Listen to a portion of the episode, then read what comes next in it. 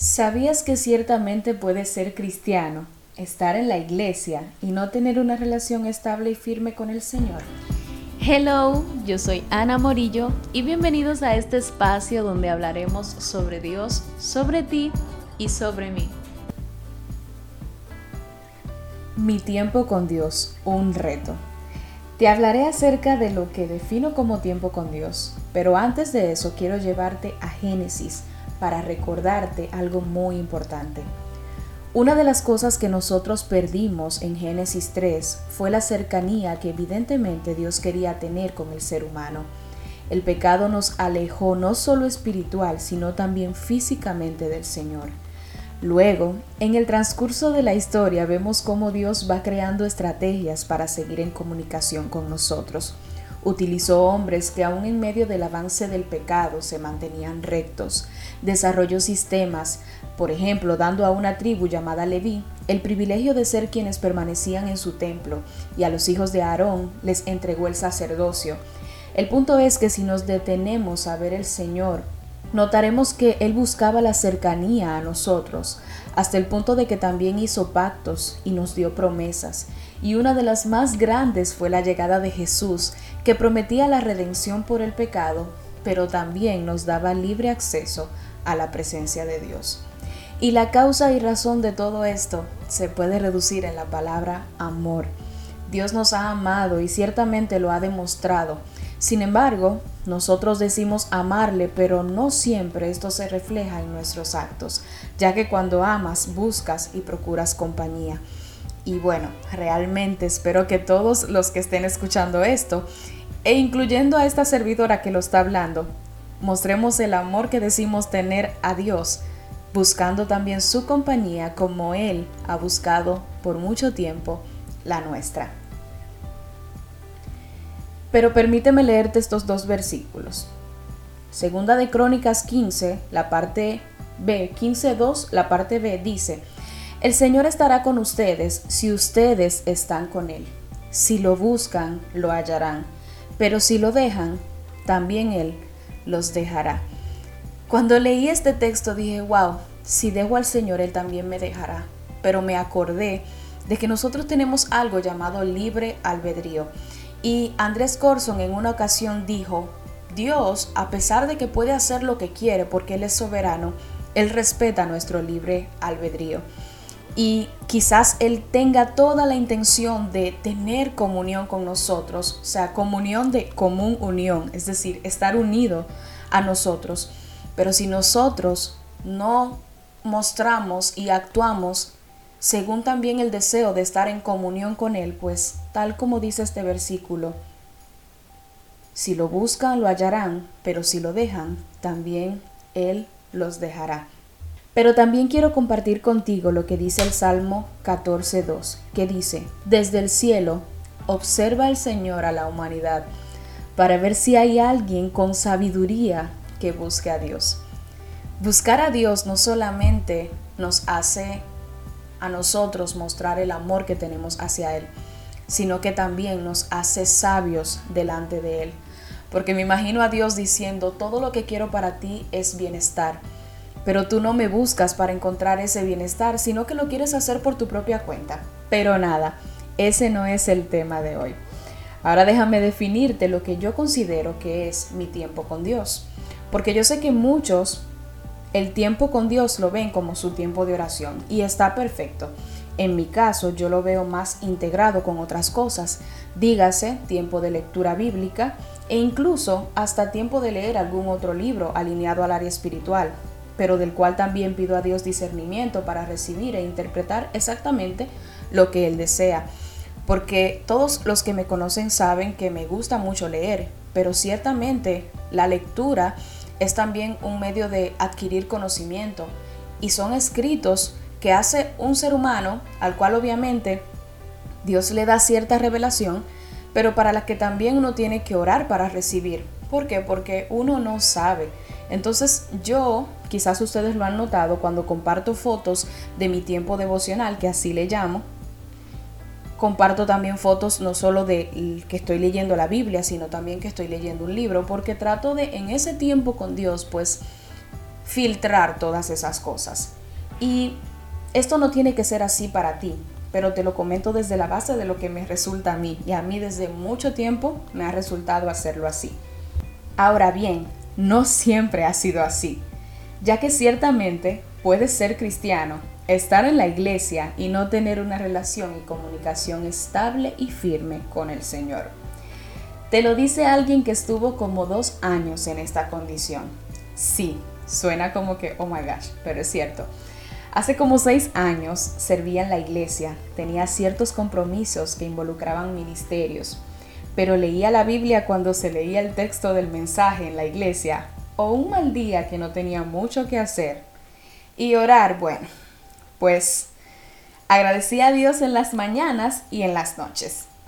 Y es que veía la oración como una obligación pesada, o sea, pasar 15 minutos o más orando ¿Qué tanto se podía hablar con Dios? Yo decía. Oh my God. Me recuerdo de eso y de verdad que no sé qué pasaba por mi cabeza en ese tiempo, pero sí sé que trabajaba para un Dios que no conocía y con el que ni siquiera interactuaba. Y esto es más delicado de lo que se escucha, porque me pregunto cómo yo trabajaba para él entonces, si no conocía siquiera lo que él realmente quería, cómo le gustaba que se hicieran las cosas y demás. O sea, estaba de mi cuenta en buen dominicano. Porque imagínenselo un poquito más práctico. Ustedes trabajan en una empresa y ustedes van cada día, pero ustedes no saben cuáles son los intereses de esa empresa, no saben cuáles son los objetivos, no saben cómo le gustan las cosas al jefe. Literalmente esa era mi condición. Y tuve que entrar en razón y comprendí que necesitaba cambiar mi percepción acerca de la oración. Porque créanme que si hay una cosa que uno no puede darse el lujo es trabajar a Dios sin tener comunión con Él. ¿Por qué? Porque cuando tú trabajas para Dios, tú estás haciendo cosas que repercuten espiritualmente hablando. Y cuando tú no tienes ese sustento por parte de aquel para el cual tú estás haciendo las cosas, entonces todo te afecta. Y creo que eso fue todo lo que yo experimenté durante esos dos años. No entendía nada, los procesos llegaban y yo no sabía, ni siquiera pues creo que en esos dos años capté todo lo que Dios quiso enseñarme porque no tenía su instrucción. Y para esto Dios usó varios medios para sacarme de este error. Pero uno que aún consulto es un libro que en ocasiones les he recomendado y se llama Las Arenas del Alma. Ahí conocí una de las historias que más me encantan de la Biblia la historia del amigo de Dios. Un ser humano común, pero que definitivamente Dios pensaba diferente acerca de él hasta el punto de querer consultarle sus planes. O sea, Dios, el dueño absoluto de todo, el rey del universo, consultando con un mortal sus intenciones. Nah, cuando leí esto definitivamente cambió mi vida, porque desde ahí dije, quiero ser por lo menos un 5% de lo que fue este hombre. Y te hablo nada más y nada menos que de Abraham.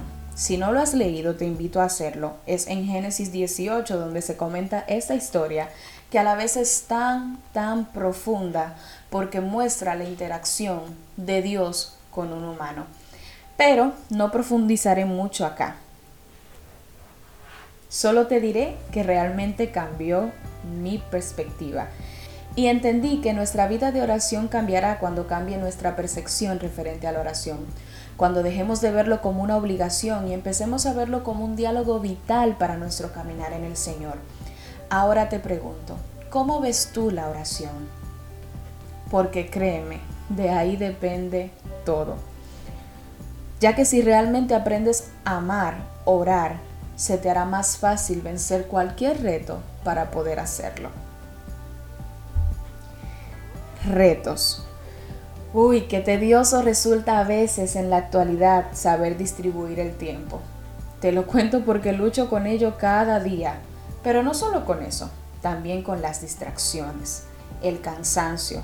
Algunos, por ejemplo, sacan el tiempo, evitan las distracciones y hasta le ordenan al cansancio que no detengan esto. Pero cuando están orando es como si la propia mente se gobernara y decidiera pensar hasta en la ropa que te pondrás el 31 de diciembre y apenas vamos por febrero. Qué extremo, ¿eh? Pero son cosas así realmente. Y yo sé que quizás a ti también te ha pasado, que te pones a orar y tu mente se va, o sea, literalmente en un viaje que tú tienes que definitivamente pues volver a atraerle y decirle, hey, estás orando, porque es complicado. Y esos son solo pocos, pocas referencias de retos. Quizás tú tengas otros diferentes que yo no conozco, pero frente a todo esto, te diré tres cosas importantes. La número uno, ¿cómo puedes poner tú tus ocupaciones por encima de aquel que te da la vida? Porque a veces decimos, no puedo orar porque estoy muy ocupado. Hey, estás usando el tiempo que te dio el dador de la vida. Y no puedes sacar tiempo para ese que te da el tiempo, valga la redundancia. 2. Tampoco relevante es para ti hablar con tu creador, que permites que las distracciones tengan ese lugar. Le estás dando a las distracciones la autoridad para impedirte hablar con tu creador. 3. Tienes poder sobre tu mente, aunque no parezca a veces, porque la Biblia dice que nos ha dado Dios dominio propio e incluso también dice que tenemos autoridad para llevar todo pensamiento cautivo a la obediencia de Cristo. Estos tres puntos, si no lo escuchaste bien, me gustaría que le dieras un poquito para atrás, porque son tres puntos que me han literalmente cacheteado cada vez que busco alguna excusa para no orar o no sacar el tiempo con Dios. Sé que esto suena un poco fuerte y tú dirás, bueno, tú no conoces mi situación, pero créeme que el enemigo nunca te la pondrá fácil. Y tu carne tampoco colaborará, dicho sea de paso. Y como sé esto, quiero devolverte al principio. Dios quiere tener un contacto continuo contigo. Quiere que lo hagas parte de todo lo que eres, de todo lo que haces y esto porque te ama y tiene planes de bien para ti. Planes que quiere revelarte en la oración. Porque a veces queremos conocer lo que Dios tiene para nosotros, queremos recibir sus bendiciones. Pero hey, esto solamente lo vas a poder lograr hablando con Dios. Porque esto sobrepasa quizás al mensaje que puedas escuchar en un servicio. Esto se trata de tú el hijo o la hija de Dios, teniendo ese tipo de intimidad con el Padre que te permita conocer su corazón y conocer lo que hay en ese corazón para ti. Y cómo tú despreciar el deseo del Creador que solo busca tu bienestar. Esto es algo que a mí me enamora y también me rompe y hace que yo mueva el cielo y la tierra para poder hacer real ese deseo de mi Padre. No siempre lo logro. Como anteriormente les he comentado, realmente a veces es un reto. Pero todo esto que te acabo de contar en pocos minutos, todo este conocimiento me demanda a mí intentarlo día a día. Intentar día a día poder estar cerca poder corresponder al amor de Dios, poder corresponder a su intención que desde el principio ha sido tener una relación estrecha con nosotros los seres humanos, que quizás no lo necesita, que quizás no lo necesita realmente, pero que lo quiere. Y lo quiere simplemente porque ama su creación, porque nos ama y cada vez que pienso en eso digo, yo quiero corresponder a ese amor. Sé que quizás esperabas que te diera alguna llave mágica para poder orar de ahora en adelante, pero lo real es que el amor hacia Dios es esa llave, es el impulso que necesitas. Y créeme que tu vida cambia cuando está direccionada cada día por esa comunión con el Padre. Por último, quiero recordarte este pasaje que dice oren en todo tiempo. Eso está en Efesios 6, 18. En lo personal, por mucho tiempo, he tomado muy en serio este texto. Yo lo he tomado muy en serio hasta el punto que a veces para mandar un mensaje, para escribir algo, para contestar algo, ahí mismo digo, Padre, ¿qué tú quieres que yo haga? ¿Cómo lo digo? ¿Qué escribo? ¿Qué hago? ¿Doy este paso? ¿No doy este paso? Eso ha cambiado mi vida. Recuerdo una amiga que una vez me dijo, Ana, yo hablo con Dios hasta cuando voy a poner un cuadro en mi casa. Y yo decía como que, wow, qué exagerada, pero sí, ahora también yo hablo con Dios hasta cuando me visto. Y digo, Señor, ¿esta ropa te parece bien? ¿Te parece adecuada? O sea, te represento con esta ropa. Y eso es simplemente un ejemplo de las tantas cosas que a veces yo hablo con Dios. Que he llegado hasta el punto que le digo, Señor, tú tienes una hija loca aquí, pero he sabido que Él ama eso. Ahora bien, esto, a pesar de que se hace durante todo el día, no puede cambiar ese tiempo de calidad en el que la oración no es solamente una comunicación de padre e hijo, es también un campo de guerra, donde intercedes, donde te pones en la brecha a favor de tantas cosas. Y yo sé que quizás a veces uno puede decir, ¿por qué devorar? Y no pretendo abarcar eso acá sí quiero recomendarte, mi pastora tiene en YouTube una, una, una impartición muy buena que se llama Cómo orar efectivamente, donde desglosa al Padre Nuestro y te enseña ahí a orar como ese modelo que nos dio Jesús. Pero créeme, que tú puedes durante todo el día estar hablando con tu padre y luego llegar a casa o hacerlo en la mañana como te sea más factible, eh, pelear por ese tiempo, sea en la mañana o en la noche, y hacer de ese tiempo ese espacio donde, donde puedas explayarte frente a tu Dios. Ese tiempo que no se negocia, donde se pelean las verdaderas guerras, donde no solamente hablas, sino también escuchas la instrucción de tu Padre y donde pasan muchísimas otras cosas más que solo corresponden a ese tiempo de oración. Así que lucha por esto, pelea por esto, no negocies eso y corresponde a ese amor y a esa interacción que tu Padre quiere tener contigo. Esto ha llegado hasta aquí, espero que te sea de muchísima bendición, espero que si necesitas escucharlo otra vez, pues lo vuelvas a reproducir, pero sobre todo espero de todo corazón que esto pueda repercutir en tu accionar, en tu accionar, porque de nada vale escuchar todo esto y no tomar acción sobre esto. Dios te bendiga y será hasta la próxima.